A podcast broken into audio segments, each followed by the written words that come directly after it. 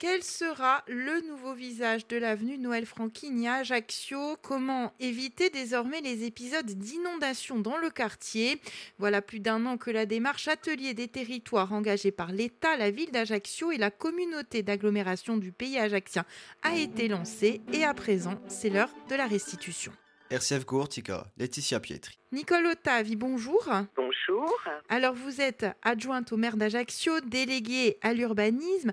Alors avant d'évoquer les conclusions de ce travail, hein, donc sur le quartier de l'avenue Noël Franquini, un mot sur cette démarche Atelier des territoires. De quoi s'agit-il? Alors en fait, c'est parti euh, cette démarche de la mémoire traumatique des inondations du quartier Noël Franquine et Saline en juin 2020. Ça a été le fil conducteur de cette démarche.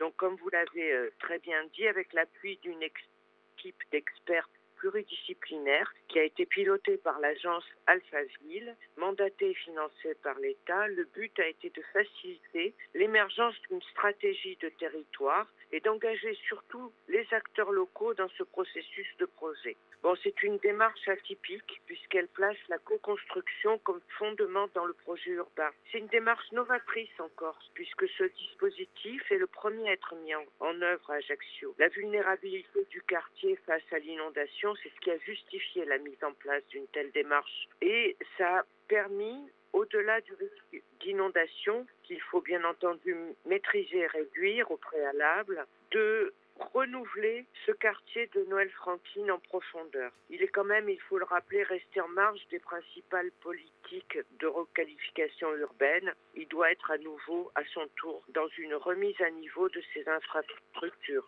Alors justement, quelles sont les conclusions euh, de ce travail? Est-ce que justement le nouveau visage du quartier est en train de se dessiner? Tout à fait. Cette démarche d'intelligence collective et d'écoute réciproque a permis de la convergence d'une stratégie. Alors quatre ambitions, pour être un peu simple, et trois objectifs. On a aussi, il faut euh, le souligner, permis aux citoyens de s'exprimer dans le cadre d'une concertation dédiée à ce projet. Donc plusieurs ambitions se sont révélées. Protéger les biens, et les personnes du risque d'inondation, faire de l'avenue un quartier convivial et attractif, révéler les centralités et les dynamiques commerciales et surtout ancrer l'identité de cette avenue dans le grand paysage environnement. Donc euh, on a trois objectifs clairs actuellement.